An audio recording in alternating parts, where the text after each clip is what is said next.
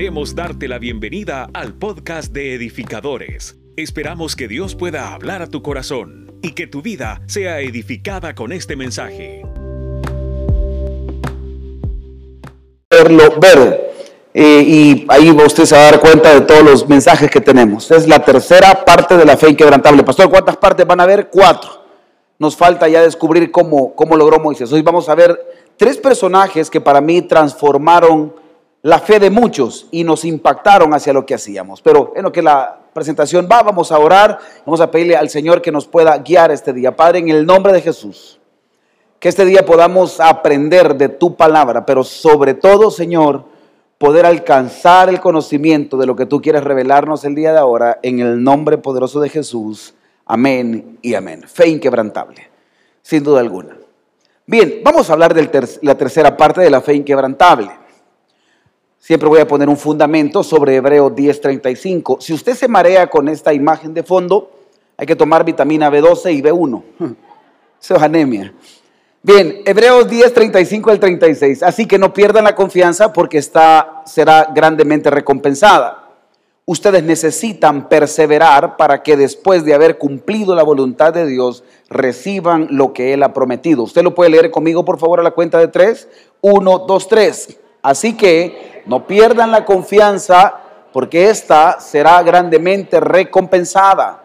Ustedes necesitan perseverar para que después de haber cumplido la voluntad de Dios, reciban lo que Él ha prometido. Bueno, me encanta esto. Quiero hablar tres verdades. Y voy con la una de tres. Una verdad que a mí me interesa conocer es que la recompensa de vivir en fe es lograr ver en lo que creíste. Voy a volver a repetir esto. La recompensa de vivir en fe es lograr ver en lo que creíste. ¿Qué cosa más especial es lograr ver lo que yo creí un día y que me decían que estaba loco? ¿Se imaginan ustedes Noé, después de haber creado el arca y cuando dijeron lluvia y empezó a llover, haber creído en algo que solo lo profesó por varios días y que aparentemente no era una verdad, pero sí después nos dimos cuenta que sí era verdad, que iba a llover? Y llegar a ese punto de ver lo que un día pensamos, dibujamos, los que hicieron su casa a mano. Me recuerdo todavía cuando nosotros medíamos acá la iglesia, no habían paredes, no había muro, aquí, aquí era un basurero.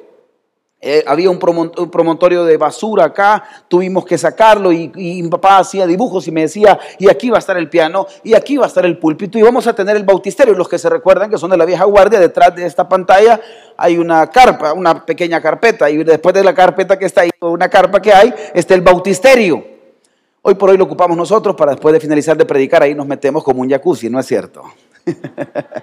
Pero ahí está el hoyo, hay un hoyo ahí. Pero mi papá lo miraba y decía, aquí va a haber un bautisterio porque aquí bautizábamos. ¿Quiénes se bautizaron aquí en este hoyo? Levánteme la mano. Y aquí existe, o sea, esto sí existe. Ahora, en el momento mi papá lo miraba y nosotros nos mirábamos con mi hermano y le hacíamos como, como que eh, yo no veo lo que él mira, ni logro percibir lo que él ve, pero la recompensa de vivir en fe es lograr ver en lo que un día tú creíste. Un día vas a ser recompensado y vas a lograr, lograr ver lo que hoy estás soñando, la casa de tus sueños, la familia de tus sueños, el matrimonio de tus sueños, todo lo que tú estás pensando hoy lo vas a lograr, lo vas a ver materializado, solo tienes que mantenerte en fe. Es la recompensa de aquellos que creemos un día locamente. Los que tenemos sueños locos y contamos cosas absurdas y hay gente que no cree en nosotros, lo voy a contar. Tenemos familiares, unos que se tragan la píldora y nos creen y otros que de plano no nos creen y nos dicen que somos locos, soñadores y fantasiosos. Como cuando alguien dijo que iba a ser piloto y le dice, mira, voy a ser piloto. Ah, ah. Mira, y voy a tener esto y voy a tener lo otro y lo miran así como raro. ¿A cuántos nos han visto raros aquí? Solo a mí me han visto raros. Aleluya. Ahí hay una mano, levanta, levánteme la mano a los que los han visto raros alguna vez. No tenga pena. Muy bien eso que hoy por hoy tu recompensa va a ser que lo vas a lograr materializar, lo que aparentemente no existe, sí existirá. Lo que te dice en nombre, ¿y para qué vas a poner un negocio así? Pues estás loco, eso no da. Si Dios te habló, sí va a dar. Si Dios te habló, sí va a dar. Por raro y por absurdo que parezca, va a funcionar.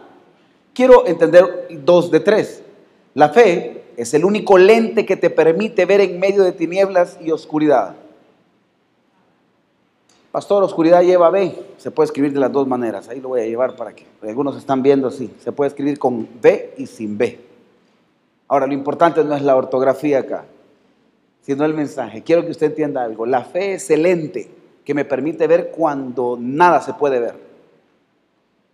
Un día de estos salimos y llevaba las luces del carro y me dice mi esposa, yo algo que detesto, o sea, solo imagínese que yo, cuando me subo al carro, yo veo a media altura, ¿me entiende? O sea, para mí todavía el tablero es un obstáculo. Entonces, de la, la, mitad de mi retina logro ver y la otra mitad veo el tablero. Alguien dice, venga eso. No le creo, pastor, usted no tiene mis 1,75. Ahora, cuando yo veo, y me decía Lupita, mira, es que no vemos de noche. Y yo, por más que quería ver y no miraba, quitar el polarizado, no, son las luces. Bueno, la cosa es que le fuimos a poner un gran luzón, como, como que somos del MOP, andamos ahora. Y toda la gente me hace señas que hoy le quite la luz, no la quito. Y me hace señas luz, le pongo la baja y es peor porque enciendo los halógenos. Y entonces me hacen cambio yo no la quito. Y todo el mundo se aparte y se molestan, pero no la voy a quitar. Porque no veo yo y lo que quiero es ver ¿Alguien entiende lo que estoy diciendo? Cuando tú estás en tinieblas, cuando todo está oscuro, lo que te permite ver a ti es la fe. Habrán señores, señoras, doñas, maestros, viejos y personas que no te van a querer dejar ver lo que tú ves. No apagues las luces de la fe. La fe es el único lente que te permite ver en medio de tinieblas y oscuridad. Es el único. Cuando todo está oscuro, mantente en fe. Cuando no se mira nada, tú yo sí lo veo, aunque no lo vea. Me acuerdo de las bromas que nos hacían pequeños, es que este ruido no lo escuchan los perros, ¿lo oís? Sí lo oigo. Hmm. ¿Por qué? Porque no, no, no, no nos permite ver más allá. Hay cosas que tú no vas a entender en el ámbito de la naturalidad, pero la fe sí te va a llevar a verlo. Hoy por hoy yo no veo mi milagro probablemente, pero la fe sí te permite ver el milagro. Hoy por hoy no veo mi resultado, pero la fe te permite ver el resultado. Y esto, esto es lo que nos empuja a ver un verdadero cristianismo. El ente único que me permite ver en medio de tinieblas y oscuridad es la fe. 3 de 3. La fe es la única vitamina que te permite caminar aun cuando ya no existen fuerzas. Es ese cafecito de la mañana. Tan rico que es el café bien hecho, ¿verdad? El café bien hecho con abundante cafeína y que usted de repente siente cuando toma, toma el traguito, algunos toman jarabe porque le ponen más azúcar que café, pero otros ya llegamos al nivel de tomarlo sin azúcar, eso es después de los 40. y usted disfruta el café, qué cosa más rica. Y usted siente como que ha conectado con algo. ¿A cuánto nos pasa así? Seamos realistas, ¿a cuánto nos pasa así? Que eso es algo más anímico que real. No, pastor, mire, yo antes en el mundo, si no me echaba el cigarrito, no arrancaba. Eso no es cierto. Usted arranca ahora, ya no fuma. Y arranca. Entonces, la fe sí es, es funcional. Porque lo único que me permite arrancar a mí en las mañanas es la fe. Llegar a un negocio que aparentemente tengo pérdidas, pero tengo que verle ganancias. Lo único que me permite ver ganancias es la fe. Levantarme en una casa que está atribulada y saber que Dios tiene una esperanza y una palabra es la fe llegar a un matrimonio que está desbordado, pero saber que Dios lo va a arreglar, lo único que me permite verlo es la fe. Entonces la fe es la vitamina que me permite caminar cuando no hay fuerzas. Es cuando me levanto, sigo creyendo que Dios hará algo.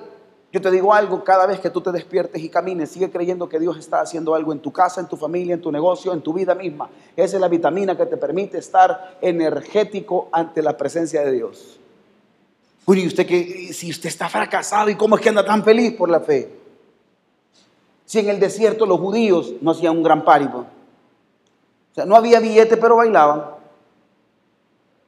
Alguien, alguien, alguien ha pasado en pari sin dinero, pero ahí llegaba a comer. ¿A cuánto nos ha pasado que nos invitan a comer de repente y andamos, pero sin nada de dinero? Pero usted come bien, Usted disfruta, alguien dice, venga a eso, se da sus lujitos y usted no sabe ni cómo. Es más, chambre y se la voy a adelantar por la fe, algunos no tienen ahorita para las vacaciones, pero usted va a salir y va a disfrutar va a comer bien. Alguien dice, amén a eso. Que usted no se preocupe, está batido y cómo voy a hacer, cómo voy a hacer, porque si usted ya hizo cuentas, nos pagan hasta cuándo? Al final de la semana. Algunos ya hicieron cuenta, aquellos que son asalariados. A los que somos dueños de empresa nos conviene. No, no es cierto. Les vamos a pagar antes, el martes tengo que pagar yo. Que vayan bien comidos y bendecidos. ¿Alguien dice amén a eso? Entonces, si usted es dueño de negocio, páguele antes a la gente, por favor, para que lleve billetes. Ahora, usted ya hizo número, le tengo, le tengo una respuesta a esto. Si no hay, va a haber. Esa es la vitamina con la que yo me despierto todos los días. No hay ahorita, pero va a haber.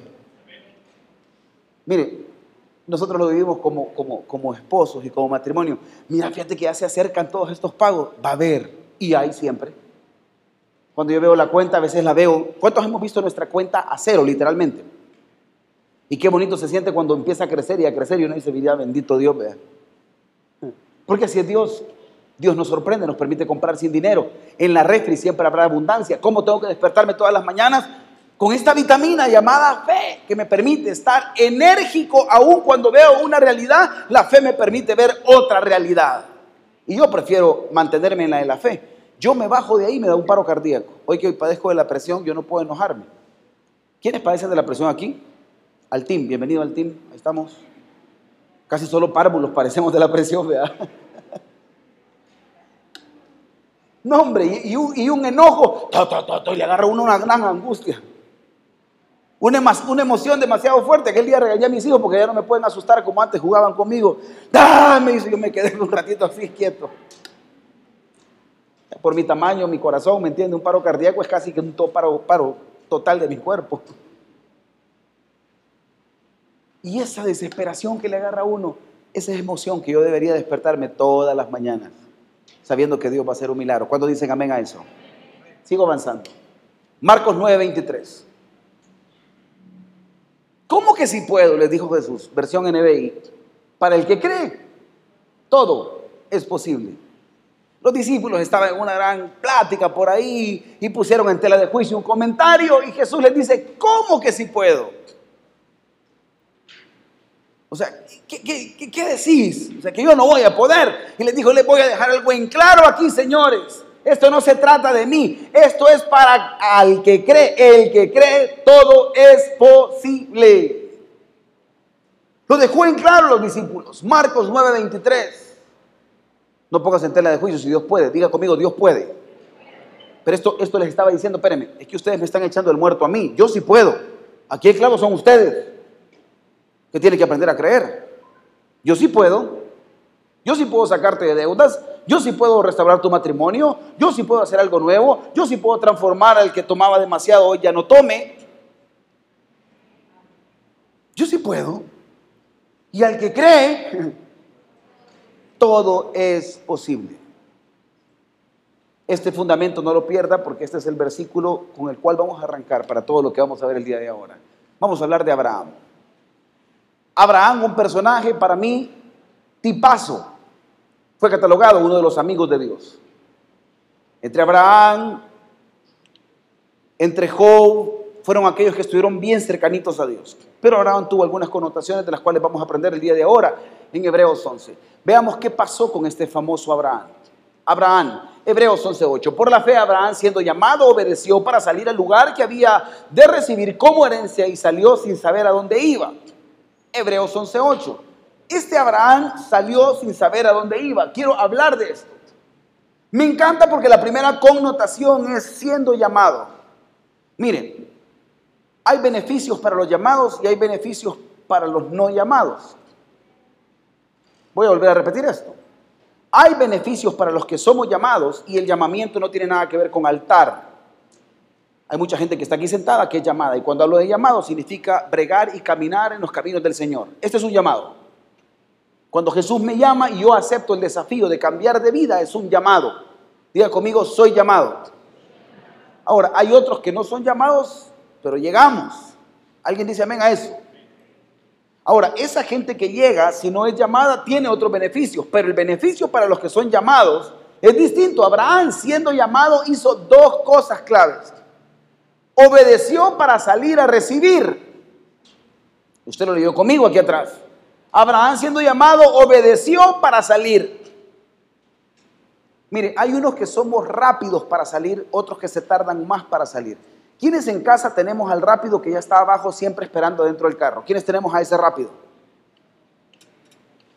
¿Y quiénes tenemos al lento que se tarda para despertarse, para bañarse, para salir? Y los desesperados que están ahí adentro pitan y pitan y pitan y pitan y pitan y pitan y pitan. Y el de adentro, entre más le pitan, más se queda, se queda, se queda, se queda. Pues que me va a esperar, aquí estoy parado. Me encontré a uno de mis hijos, no le voy a decir quién, me encontré a uno de mis hijos un día. Mi esposa estaba desesperada, que salir, salir salir. Y me bajo yo del carro y lo encuentro aquí parado. Le digo, ¿qué haces parado aquí? Ya voy a salir, papá. Digo, ¿y qué estás haciendo aquí? Ya, ya voy a salir, mamá.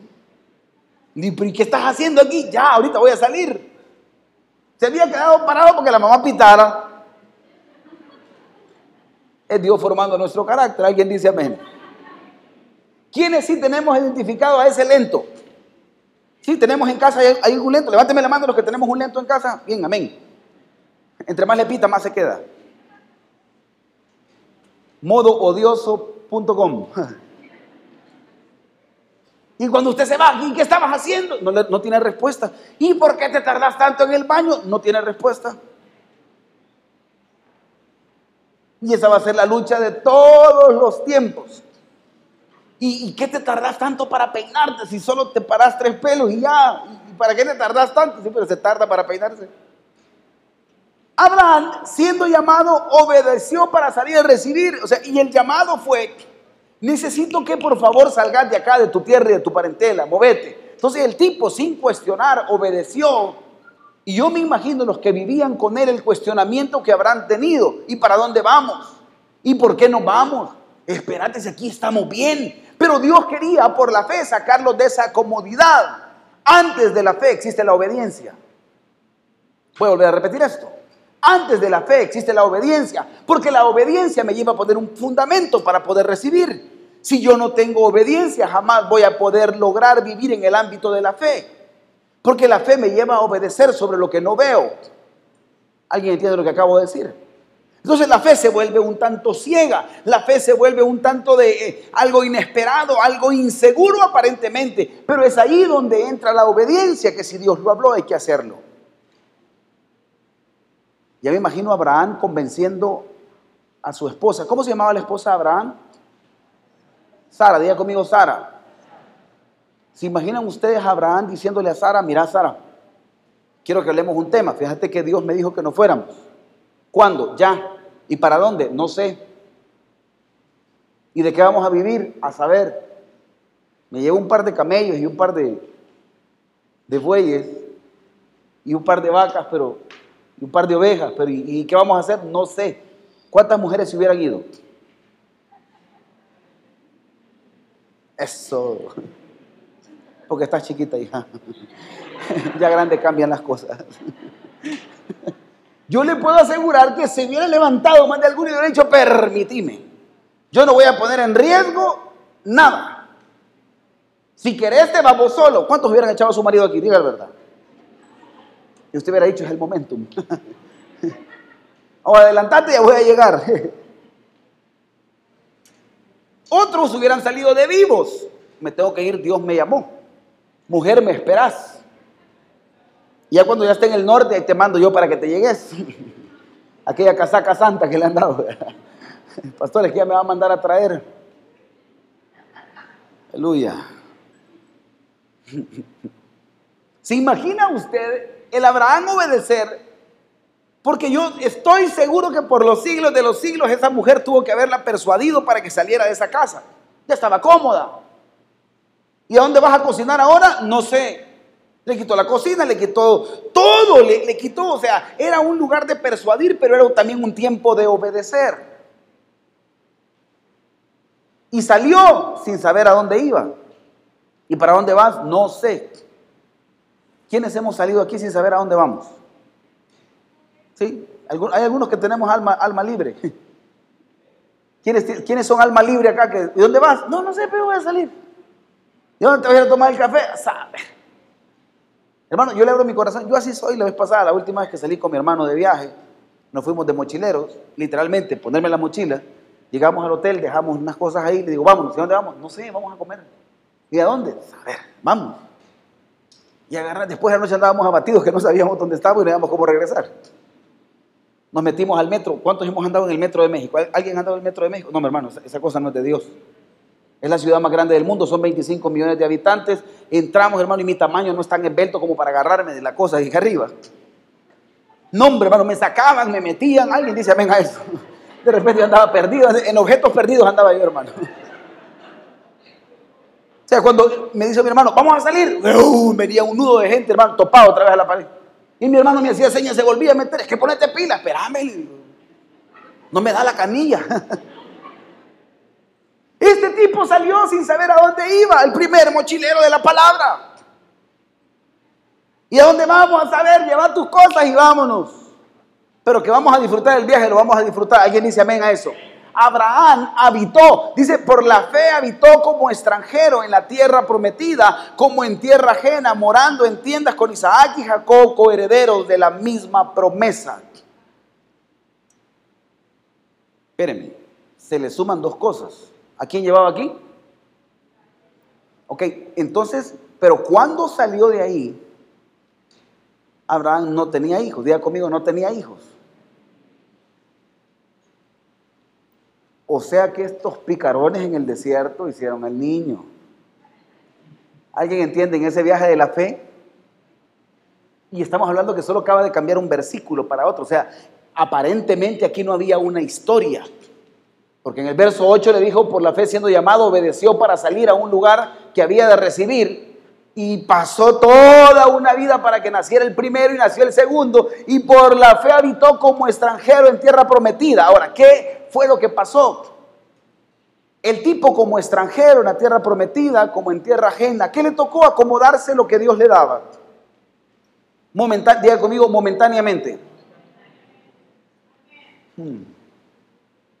Lo acomodó, mira, hoy vas a tener casa y el tipo bien feliz con casa. Mañana no vas a estar en casa propia, vas a estar en casa ajena. Otra vez triste, mañana vas a tener abundancia. Pasado a haber un poquito de escasez, otra vez triste. ¿Alguien entiende lo que estoy predicando? ¿Alguien se siente identificado con esto? Hoy tienes trabajo, aleluya, hay demasiado trabajo. Hoy no hay trabajo, pastor. ¿Y entonces cómo está la cosa? ¿Y la promesa dónde queda? Entonces el Señor le dijo, tú te vas a ir y yo te voy a llevar y nunca te va a hacer falta nada. Días vas a tener más, días vas a tener menos. Pero Abraham tenía una connotación, obedeció. El tipo se mantuvo firme ante eso. Días en carro, días en bus. Días había para comer pizza. Días no había para comer pizza. ¿Alguien dice amén a eso? Días había para pupusitas, días no había. Hoy es domingo de pupusas. Dígale que está a su lado, llévame a comer ahora, dígale. Sí, tóquelo, llévame a comer ahora, dígale. Ahorita algunos bien espirituales viendo para adelante. Hermano, y así nos ha pasado a todos. Hay días que ha habido más y hay días que ha habido menos. Pero Abraham siempre llegaba a edificadores. Porque algunos nos pasa, ya conmigo, otros, dígalo fuerte, otros. Cuando hay, se alejan. Ah, de repente hay billetes, pastores, que no me queda chance porque fíjese que me he comprado mi rancho. Es que tengo carro, pastor, y fíjese que, pues sí, la familia no lo veo, y ha venido la familia de los United hoy para las vacaciones. Y la tita me ha traído unas cremas. Que hay que cuando vienen los, familiares de Estados Unidos andan sobre todo lo que traen. Alguien dice amén a eso. Allá también hay Dollar City, hermano, y a ese le traen. Lo que cambia es el tamaño. El tipo día vivía como extranjero, pero día vivía en tierra ajena. Y qué bonito se siente cuando uno lo tratan bien, pero también cuando hay desprecios. El tipo obedeció. Ahora, me encanta esto. La fe lo formó en dos cosas en dependencia y madurez. La fe lo llevó a Abraham a saber que quien lo alimentaba era Dios. La fe lo llevó a Abraham a obedecer. Y él lo que hacía era como, Señor, ¿y ahora qué vamos a hacer? Esa dependencia a Dios le encanta. A Dios le encanta que dependamos de Él. A Dios le encanta que lo tomemos en cuenta en nuestros planes y le digamos, Señor, ¿y ahora para dónde vamos? ¿Qué te gustaría hacer ahora? A Dios le encanta que hablemos con Él y le digamos, Señor, si tú quieres que yo avance, avanzo. Si tú quieres que me detenga, me detengo. Hablábamos con mi esposa un día de estos y para los que no saben, yo, mi oficina está detrás de esto, está el bautisterio, detrás del bautisterio, para allácito está mi oficina. Y Dios me habló que me vinieran con todo y cachivaches para acá. En la semana, aquí paso. Y alguien me hizo una pregunta, pastor, ¿y qué hace allá en la iglesia? No, hombre, tiempo me falta. Y los que trabajamos aquí en la iglesia, tiempo falta. Y los que vienen a almorzar con el pastor, porque aquí almorzamos, de repente viene, pastor, voy a llegar allá, voy a llegar. No, hermano, aquí es una, una gran loquera. Tiempo falta para la obra de Dios. Y un ratito vemos aquí negocios y cerramos y de repente estamos viendo almas. ¿Alguien dice amén a eso? Porque esto nos llamó el Señor. Yo le dije, Lupita, va a llegar el día que yo voy a estar al 100% metido en este rollo. Y los negocios, saber. Mis hijos lo van a ver. Ahí se van a dedicar ellos, Santiago, Matías, hijos, algo van a hacer estos locos. Son revolucionarios. Ya venden, ya, ya, ya negocian. Hay que jueguen, no tengo problema. Ahora, nosotros nacimos para este rollo. Lo tenemos súper en claro.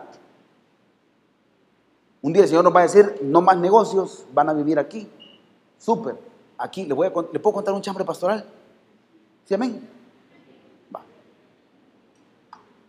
Mi sueño es tener un apartamento allá atrás y vivir aquí. Un gran rollo cuando le dije a Lupita, y, mira, ¿y cómo te ves en la vejez? Adentro de la iglesia le dije.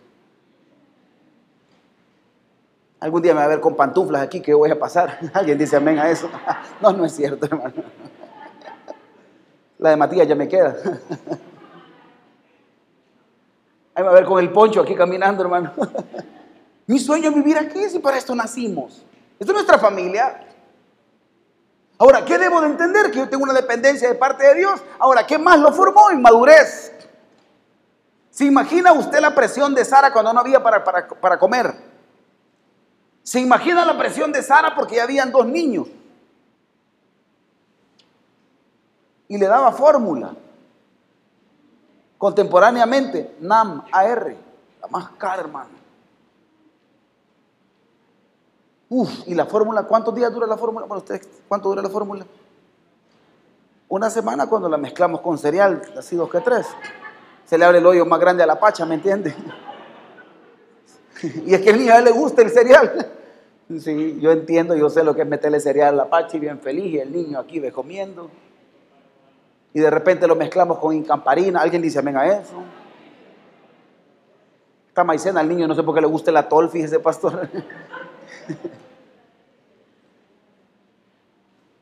Esto de dependencia y madurez es lo que Dios está formando en ti ahorita. Y si yo te contara que algunas cosas Dios te las va a secar y después va a abrir otras nuevas. Y cuando te seca estos procesos, lo que te lleva es esa dependencia y madurez. Porque entonces te vas a dar cuenta que te congregas, no porque tienes, te congregas porque dependes de Él. Que avanzas y te mantienes firme, no por lo que te da, eres porque eres maduro en la fe. Y yo te voy a decir algo, después de cada proceso tú ya no eres el mismo. Después de cada proceso, ahora has avanzado en la fe, ahora eres mejor en la fe, ahora tú ya sabes que cuando llegan periodos difíciles, tú sabes que es de esperar y mantenerse, pero hay algo que debe de tenerte firme y es la obediencia a la palabra que Dios ha dicho. El Abraham estaba bien parado. Ahora, vea esto por favor. Quiero hablar de estos dos tipos que él tenía, Isaac y Jacob. Vea esto por favor y quiero que me siga acá. Dice la Biblia que él estuvo morando en tiendas con Isaac y Jacob, coherederos de la misma promesa. Acá lo dice, usted lo leyó conmigo. Dice la Biblia que estuvo morando en tiendas con Isaac y Jacob, coherederos de la misma promesa. Hijos que están aquí en este tamal no está solo. Este es un propósito de familia. Y me encanta porque los acompañó en las tiendas también. Isaac y Jacob se han de haber preguntado, papá, ¿y no vamos a tener casa algún día? Le de haber preguntado Isaac y Jacob, mira papá, y, y, este rollo así va a ser todo el tiempo, que días tengamos y días no. O sea, ¿cuándo vamos a llegar a la tierra prometida? Mira papá, y algún día se va a terminar esto. Me encanta porque ellos fueron parte fundamental de la obediencia. Abraham con Isaac y con Jacob. O sea, se metió con ellos. ¿Cuántos nos dejamos a nuestros hijos abandonados por ahí? Ellos eran parte del ministerio. Eran parte de la obediencia. Fue un solo paquete. Quiero entender esto. ¿Qué significa que los acompañó en tiendas? Que a veces mis hijos tienen locuras. Yo le voy a abrir mi corazón. Hubo un día que siempre con mis hijos vamos al cine porque el cine no es pecado. Algunos de la vieja guardia enseñan que el cine, que el diablo, no, tienen nada que ver, hermano. Aquí estamos en cine. Yo no soy el diablo, hermano. Ni ustedes son mis secuazas, ¿me entienden? Y yo siempre había dicho, cada vez que salga una película nueva y vea que es coherente, porque tampoco ahí hay que filtrar lo que tenemos que ver, eso sí viene de Dios. Y no es que si alguien se sentó mal o me dejó el mal espíritu, hermano, usted lleva la presencia de Dios y usted limpia donde usted camina, hermano. ¿Alguien dice amén a eso? Ah, listo, salgamos de ese issue ya porque ya no estamos metidos ahí. Ahora, de repente un día mis hijos me dijeron, papá, vamos al cine con fulano de tal. ¿El qué le dije? Es que salió la, la premier tal. Triste estaba yo en la casa. Porque en teoría yo debería de ser el que debo de acompañar en las tiendas a mis hijos y vivir sus momentos. Cuando vinieron del cine, ¿qué tal estás, papá? Bien, les dije. No, yo estaba en un gran nudo que tenía aquí. El siguiente día le dije, lo voy a llevar a comer. Le dije, le juro que toda premier que salga la van a ir a ver conmigo. Hermano, y ahí me va a ver. Hasta ahorita voy imperdible. Ahí voy. Ya fuimos a ver Sonic. Buenísima. ¿Y entiende Sonic? No. Claro, mis hijos estaban, que mira, papá, es que yo soy del team aquí, y mira, y apareció fulano y el Santi y el Mati bien contentos. Y le entendés, papá, sí, le dije. Pero son sus locuras. Yo tengo que meterme a sus locuras.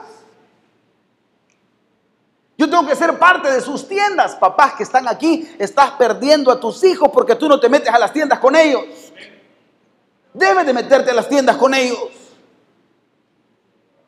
sentado el viejo viendo aquí si Babies cuando estaban chiquitines. Todas las caricaturas, Dora la Exploradora, Mapa, El Zorro. Yo me las echaba todas. Pocoyo, lo tuve que tuve piñatas de Pocoyo, casi que me disfrazaban a mí de Pocoyo. Bob el constructor me lo tuve que echar. Me tuve que meter a las tiendas con ellos. Les agarró una pelazón un día que papá, que mira que compraste una tienda de campaña. Compré la tienda de campaña. La pusieron en el patio de la casa. Hoy vamos a dormir en la tienda de campaña. No, hombre, hermano. Camotes tenía aquí atrás en la espalda el siguiente día. Aquí andaba. Y yo bien felices, papá, la, pasamos súper. Pero ¿qué me toca? Meterme a las tiendas con ellos. Pusimos devocionales adentro de una tienda de campaña. Hoy vamos a la tienda de campaña, hay devocional. Súper contentos todos. Comimos y adentro casi nos hartan las hormigas. Y para mí las hormigas son demasiado grandes, ¿me entiende? Como que Jurassic Park las miraba yo. Y disfrutábamos esos tiempos. Ahora, ¿qué tengo que hacer? Meterme en la tienda con ellos. Hasta el día de ahora jugamos, tenemos juegos de videos. Y me toca jugarlas con ellos. Papá, rápido, entra, vamos a echarnos una partida de Clash. Démosle. Todos los tengo el 14 ahorita. Topados los tengo. ¿Y por qué te compraste el Paz Royal? Ya puedo, trabajar y ustedes van a llegar más rápido. Todos los meses el Paz Royal, ahí va para arriba. Y nos echamos torneitos entre nosotros y la disfrutamos. Y ahí me escriben, ah, le gané al viejo. Y yo, me quieto. ¿Pero qué me toca? Meterme en las tiendas con ellos. Abraham los hizo vivir la misma promesa fueron parte de esa promesa, también saben que tienen que estar aquí en la casa del Señor. Los tres, e-, ellos saben que nacieron para esto. Desde las seis y media de la mañana aquí está, no me dejará mentir. Uno sirve con hermana María Berta, otro sirve ya con el hermano José Luis. Josué anda como en cinco ministerios ahí trabajando. Porque para esto nacimos. Lunes, clase de piano. Martes, entreno. Miércoles, clase de canto. Jueves, entreno. El viernes lo tienen libre. Nos toca hacer esto para la obra de Dios. Pero ¿qué tocó? Meterse a las tiendas. Estás perdiendo a tu familia porque no te metes a las tiendas con ellos. Estás perdiendo a tus hijos, los desconectas. Pastores, que esta generación yo no la entiendo, métase con ellos y lo va a entender. No se meten, no lo va a entender. Ya los que pasamos de los 40 ya andamos cuidando el colon. ¿Alguien dice amén a eso? Yo no sabía que eso existía hasta después de los 40. Ay, ando mi dolor aquí, aparece el colon, me dijo. El dólar parecía, ¿me entiendes? Hoy el colon aquí me afecta. Y mis hijos, papá, que una hamburguesa, que mira, que vamos, vamos, vamos, la hamburguesa, vamos. Y así medio como, hermano. Pero yo feliz dándole aquí, pero me acordé cuando yo era igual que ellos. Y cuando papá, dame más, y dame más, y, así éramos nosotros. ¿Quiénes comíamos y le quitábamos las comidas a nuestros papás? Yo no, yo no tenía por qué enojarme, mi papá no se enojaba porque yo le quitara la comida. De repente mis hijos, si es que agarran uno aquí, agarran otro, y el más chiquito come más que todos nosotros. Hay niños que solo comiendo pasan. ¿Quién, quién dice amén a eso? No, hombre, hermano. 48 yogurts, me duraron 24 horas.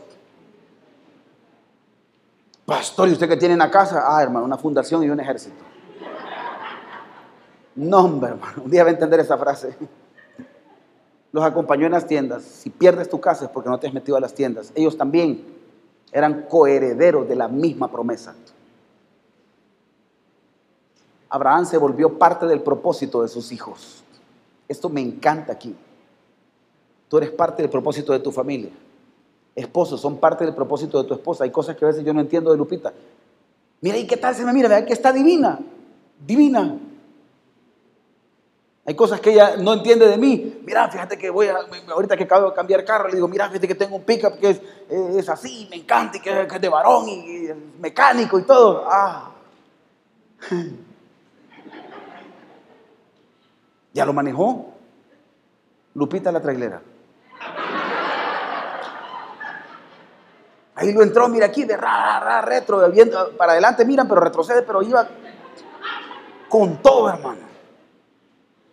Disfrutamos lo que cada quien vive. ¿Sabe qué es lo importante aquí en la familia? Saber que todos somos de la misma promesa. Que si él va a servir en otro lado, yo lo tengo que apoyar. Ah, no, es que vamos a salir como familia, entonces no te voy a... Tenemos que ver cómo empujamos estos hipotes para que hagan la obra de Dios. Después nos vamos a arrepentir, después va a ser demasiado tarde. Tenemos que apretar a esto. Abraham se volvió parte del propósito de sus hijos. Pagando un precio por sus generaciones. Me encanta esto. Abraham estaba pagando un precio por lo que ellos iban a hacer. Más tarde Jacob se iba a llamar Israel. Y Jacob iba a tener un hijo llamado José. Y José iba a administrar a ¿Alguien entiende lo que estoy predicando? Entonces el Señor no estaba pensando en Abraham. El Señor lo que estaba pensando era en todo un pueblo adelante de lo que iba a suceder después de esta promesa. Abraham llevaba a Jacob, Jacob llevaba a José, José llevaba a las doce tribus. ¿Alguien, ¿Alguien entiende? José era parte, iba a alimentar a sus hermanos. Fue un gran rollo, o sea, había una generación completa de bendición. Sigo avanzando en esto. Su obediencia lo llevó a alcanzar la bendición de Isaac y Jacob. Y en todo lo que usted encuentra va a encontrar la bendición del padre Isaac y Jacob. Todo esto, ¿por qué? Porque eran también patriarcas.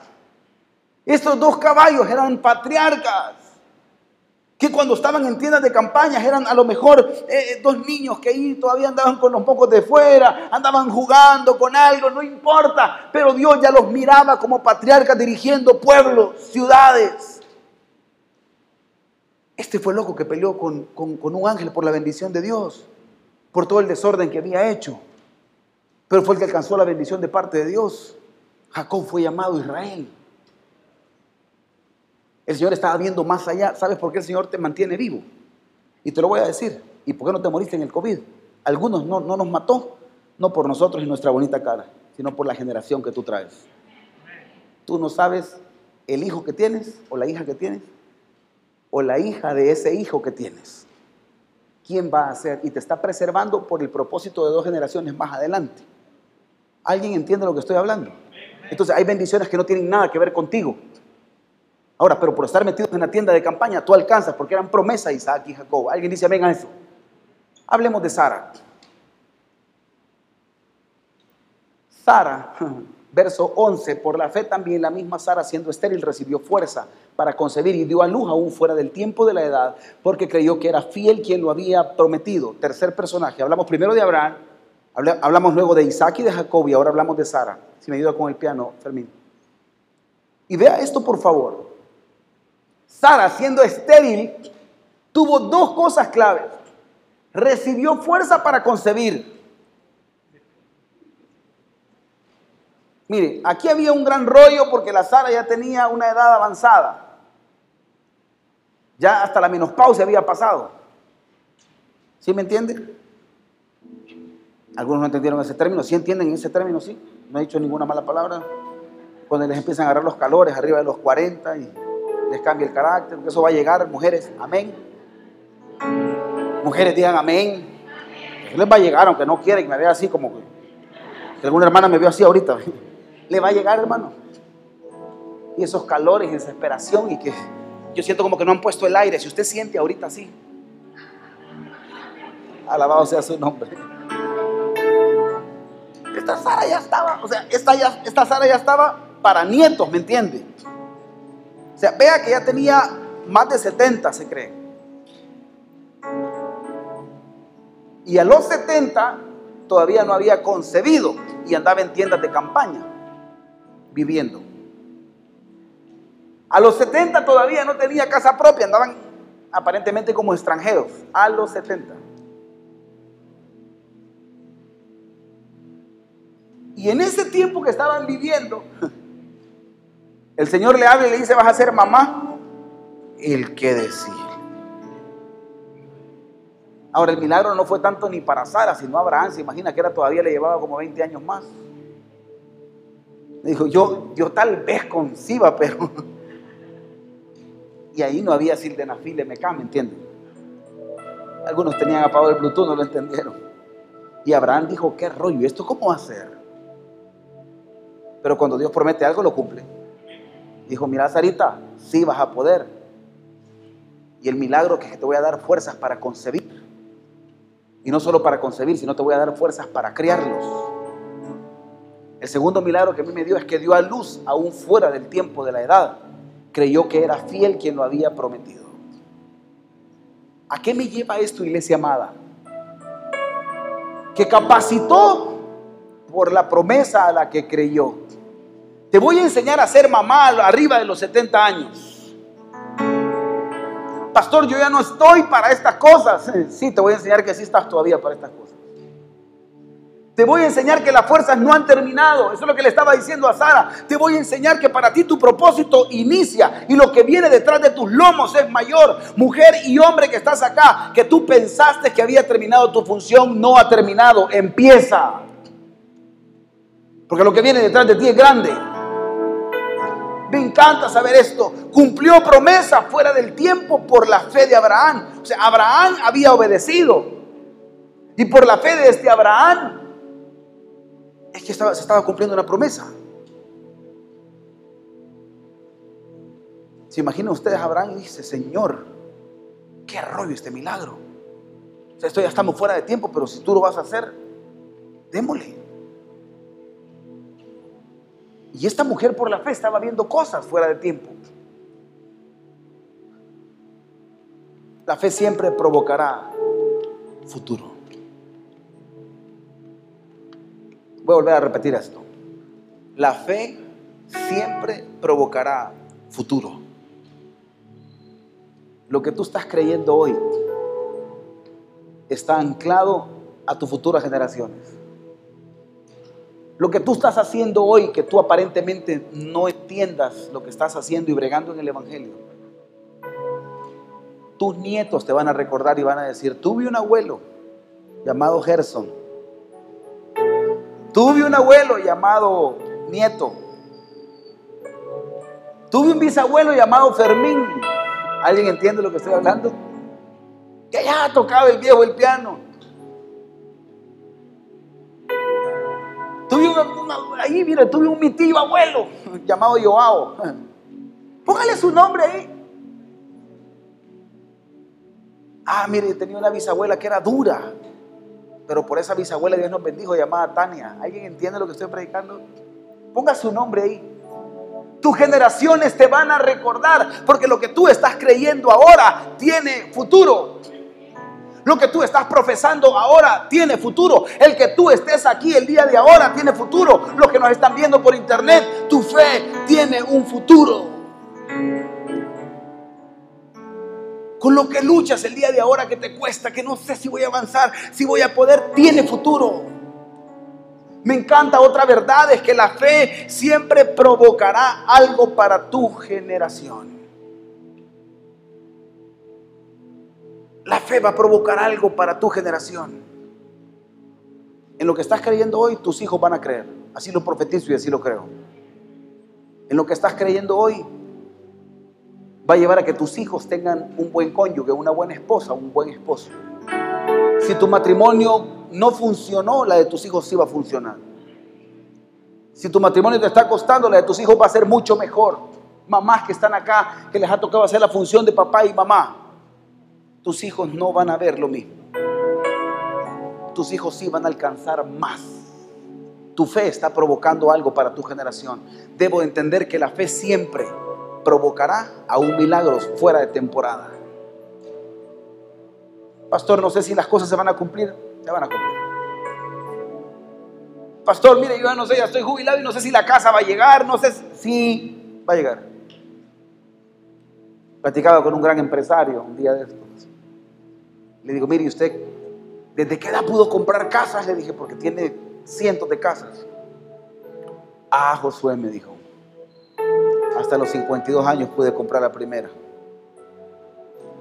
¿Y cuántos tiene ahora? 58. O sea que de los 52 a los 58 ha hecho todo esto como algo repentino. Y los 52 para atrás que tuvo, deudas, me dijo. Vivía en desgracia, andaba en me dijo y ahora puedo escoger el carro que quiero. Yo hoy que ya estoy viejo estoy súper feliz porque esto no era, entendí que no era para mí, sino para mi generación. Todo lo que Dios me ha dado ha sido para mis hijos. Por eso es que estos caballos no entienden y tengo que formarlos a palo. Y no es poquito lo que les va a dejar, les cuento. Ahora, hay cosas que Dios te va a entregar en tu mano, no para ti, sino para tus hijos y para los hijos de tus hijos. ¿Alguien entiende lo que estoy predicando? Entonces la fe va a provocar algo fuera de temporada, no importa la fe siempre va a provocar algo. Esa es la fe inquebrantable. Ponte en pie, por favor.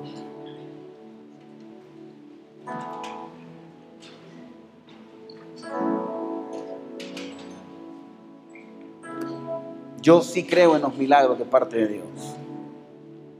Y creo que esa fe está provocando algo este día.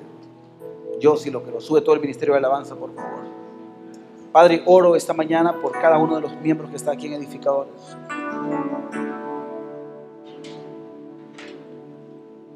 Para que tu fe, Señor, la fe que tú nos has dado, Señor, nos lleve a ver milagros.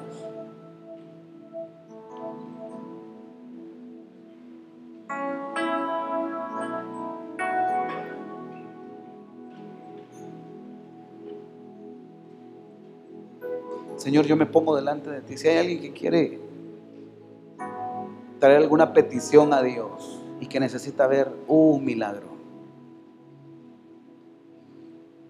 Pero que traiga de aquellos milagros que le diga, Señor, mira, tú sabes que yo estoy luchando con mi fe ahora, pero que yo necesito ver tu mano hoy.